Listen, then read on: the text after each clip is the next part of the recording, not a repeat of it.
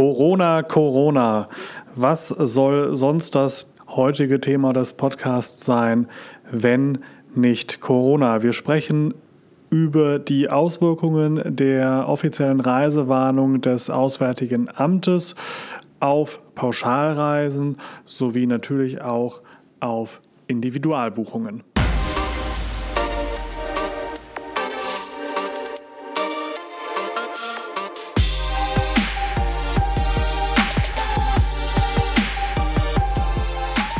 Ja, willkommen hier zur neuen Episode meines Podcasts.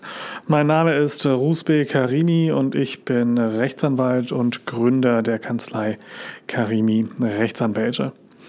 Ja, Sie werden auch in der Reisebranche äh, dem Corona nicht entgehen können. Äh, heute hat das Auswärtige Amt nun endlich vielleicht auch eine Reise war eine weltweite Reisewarnung ausgesprochen. Die Österreicher waren uns ja da ein paar Tage voraus. Und äh, damit hat sich die Rechtslage für Pauschalreisen in jedem Fall ganz erheblich vereinfacht. Äh, in der Rechtsfolge oder vielleicht vorab gesagt, äh, eine Reisewarnung des Auswärtigen Amtes war noch nie Voraussetzung dafür, dass eine Pauschalreise äh, ohne Entschädigung, also ohne Stornogebühren ähm, storniert werden kann.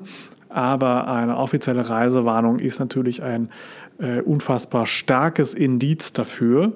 Und dieses Indiz haben wir nun für alle Länder weltweit.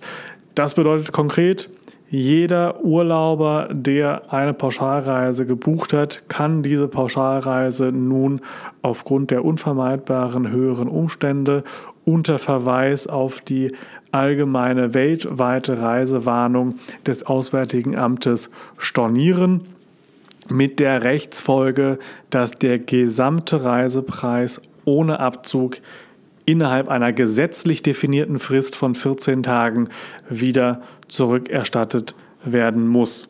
Und das trifft natürlich nicht nur die großen Reiseveranstalter, sondern das trifft auch kleinere Reiseveranstalter, kleinere Hotels, die vielleicht aufgrund eines Paketangebots mit Wellness oder sonstigen Aktivitäten, touristischen Aktivitäten, äh, doch in das Pauschalreiserecht gerutscht sind.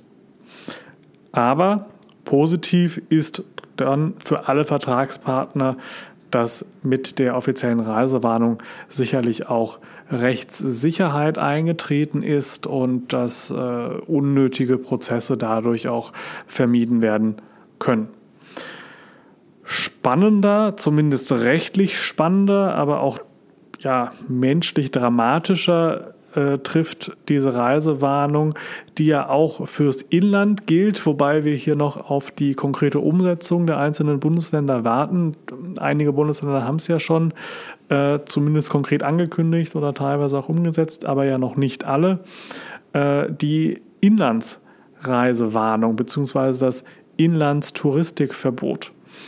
Und äh, hier ist die Rechtslage nun äh, komplizierter dachte man.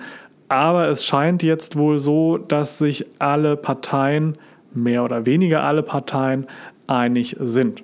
So ist zum Beispiel bei einer Hotelbuchung, wo ja im Grunde dann deutsches Mietvertrag zur Anwendung kommt, äh, ist auch eine Buchung kostenfrei zu stornieren, um das mal so pauschal äh, zu sagen. Hm, womit wird das begründet? Es wird gar nicht mehr auf den Paragraph 313 abgestellt, sondern vielmehr auf äh, 573 BGB ist das, wenn ich mich jetzt gerade richtig entsinne, nämlich einfach auf die außerordentliche fristlose Kündigung eines Mietvertrages. Aus Verbrauchersicht ist das absolut wünschenswert. Es, wir haben auch da, wenn das sich so durchsetzt, eine gewisse Rechtssicherheit. Äh, Rechtsstreitigkeiten können dann hoffentlich vermieden werden. Ähm, in den Fällen natürlich, wo sich der Unternehmer oder der Vermieter dieser Rechtseinschätzung beugt. Äh, ich persönlich, äh, in mir schlagen ja durchaus zwei Herzen. Ich habe sehr, sehr, sehr viele Verbraucher, die ich vertrete, allein schon durch die Fluggastrechte Ähm, aber ich habe auch viele Unternehmer, die ich vertrete und äh, bei denen achte ich schon auch sehr drauf, dass die äh, fair sich verhalten auf dem Markt, insbesondere dem Verbraucher gegenüber. Und äh, aus dieser Perspektive ist natürlich eine Bejahung eines außerordentlichen Kündigungsrechts schwierig. Denn aus Unternehmersicht oder aus Vermietersicht hätte man aus dem 313 BGB äh, meines Erachtens gut begründen können, dass der Vertrag nicht zwingend aufgehoben werden muss, sondern eventuell angepasst werden muss, zum Beispiel durch die Erteilung eines Reisegutscheins oder einer kostenfreien Umbuchungsmöglichkeit. Weil es trifft ja so schon den Unternehmer, also den Hotelier oder den Vermieter einer Ferienwohnung, sehr hart, wenn jetzt einfach eins, zwei oder vielleicht sogar drei Monate wegfallen. Das ist ja wirklich, es fällt ja ersatzlos weg in der Branche. Und ähm, das hilft natürlich dann auch nicht immer, wenn diese Buchungen einfach nur nach hinten verschoben werden, ähm, weil auch ja gerade im Bereich der Ferienwohnungen und Ferienhäuser die Kapazität gar nicht mehr da ist. Ähm, aber auch das ist natürlich besser, als komplett mit leeren Händen dazustehen. Ähm, es wird sich zeigen. Es wird sich zeigen. Es wird sicherlich recht früh eine eindeutige Richtung erkennbar sein, in welche es geht. Aktuell habe ich den Eindruck, es geht in Richtung außerordentliche Kündigung. Aber ich möchte gerne mal begründen, warum ich das, warum mich das zurzeit noch nicht voll äh, überzeugt. Weil nämlich die äh, der Paragraph 313 BGB, da wird so ein bisschen auf die äh, Risikoverteilung im Vertragsverhältnis abgestellt. Das heißt, ähm, Dort wird sich angeschaut, wie ist denn die Risikoverteilung sonst. Und da kann man jetzt festhalten, die Risikoverteilung der Anfahrt liegt regelmäßig beim Urlauber und eben nicht beim Betreiber des Hotels oder des, der Ferienwohnung. Das hätte die Rechtsfolge, dass man ganz gut argumentieren kann, dass bei einem Ereignis von oben, um es mal so auszudrücken, eben der Vertrag nicht aufgelöst werden muss, sondern dass, äh, das ist dann im zweiten äh, Teil oder im zweiten Abschnitt des Absatzes 1, dass der Vertrag angepasst werden muss. Ähm, Zumindest kann man das gut argumentieren. Wohingegen im Paragraph 543, das ist die richtige Norm, bei der außerordentlichen fristlosen Kündigung aus wichtigem Grund ja meistens ähm, auch ein Verschuldenselement vorhanden sein muss. Und Verschuldenselement, also als Tatbestandsvoraussetzung für die fristlose Kündigung. Und ein Verschuldenselement haben wir hier gerade nicht. Deswegen passt das meines Erachtens nicht, nicht so zu 100 Prozent. Ähm, aber wie gesagt, also so eine Situation hatten wir in Deutschland noch nicht gehabt. Die Rechtslage ist nicht ganz eindeutig. Ähm, es wird sich einfach zeigen bei den Individualbuchungen, in welche Richtung es geht.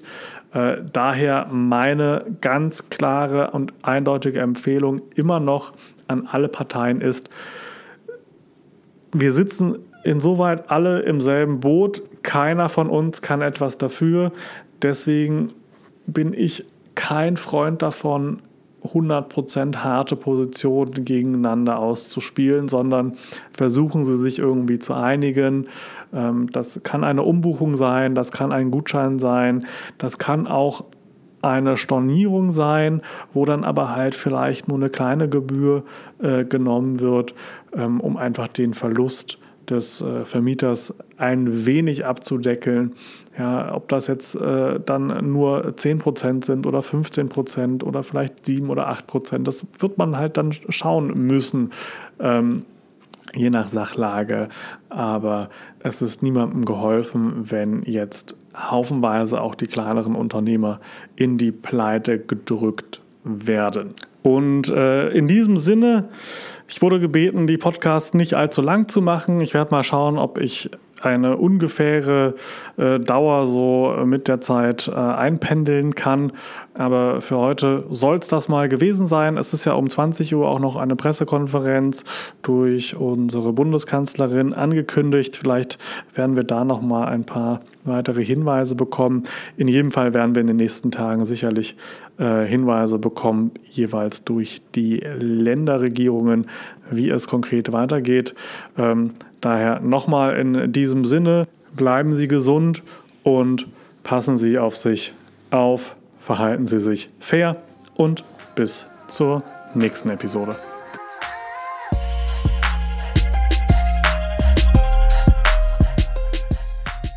Ein abschließender Hinweis noch von mir. Gerade zu den Themen Reiserecht, schauen Sie doch auf Facebook vorbei. Dort gibt es die Facebook-Gruppe Reiserecht für alle und eine separate Gruppe Reiserecht für Anbieter in denen schon einige hundert Mitglieder vorhanden sind, äh, um sich zu den Themen im Reiserecht gemeinsam auszutauschen. Ansonsten, wenn Sie Themenvorschläge haben, Kommentare haben, Anmerkungen haben, Anregungen haben, melden Sie sich gerne bei mir zum Beispiel über Facebook, über Instagram oder über alle möglichen anderen Kanäle. Ich freue mich immer über jedes Feedback.